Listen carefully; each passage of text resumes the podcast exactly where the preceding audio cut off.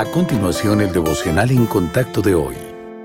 La lectura bíblica de hoy comienza en el versículo 15 de Mateo capítulo 18. Cristo dice, Por tanto, si tu hermano peca contra ti, ve y repréndele estando tú y él solos. Si te oyere, has ganado a tu hermano. Mas si no te oyere, toma aún contigo a uno o dos, para que en boca de dos o tres testigos conste toda palabra. Si no los oyere a ellos, dilo a la iglesia, y si no oyere a la iglesia, tenle por gentil y publicano.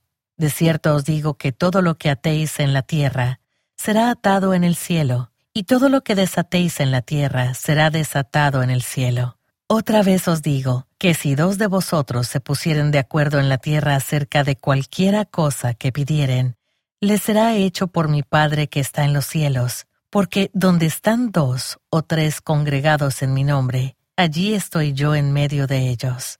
Entonces se le acercó Pedro y le dijo, Señor, ¿cuántas veces perdonaré a mi hermano que peque contra mí? ¿Hasta siete?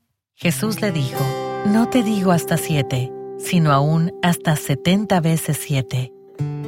Algunas personas dicen que lo más difícil de cualquier empleo no es la tarea en sí, sino llevarse bien con los compañeros de trabajo. Por eso en este pasaje el Señor enfatiza la intención de Dios de que ninguno de sus pequeños perezca. La lección que les da a los discípulos es el consejo para manejar los conflictos. El Señor dice que señalemos en privado las faltas a los hermanos que han pecado. A la mayoría de nosotros no nos gusta la confrontación, ya sea que confrontemos a otros o nos confronten a nosotros. Pero si encontramos la valentía para abordar correctamente este tipo de situación, podremos salvar una relación. Por supuesto, la confrontación a menudo sale mal, así que Pedro pregunta cuántas veces debe perdonar. ¿Hasta siete veces? Ese pequeño número representa una gran cantidad de dolor para el discípulo, pero Cristo dice hasta setenta veces siete. En la cultura de su tiempo, el simbólico setenta veces siete no equivalía a 490, equivalía a un número ilimitado. En otras palabras, el perdón es algo que los cristianos debemos practicar siempre. La salvación es instantánea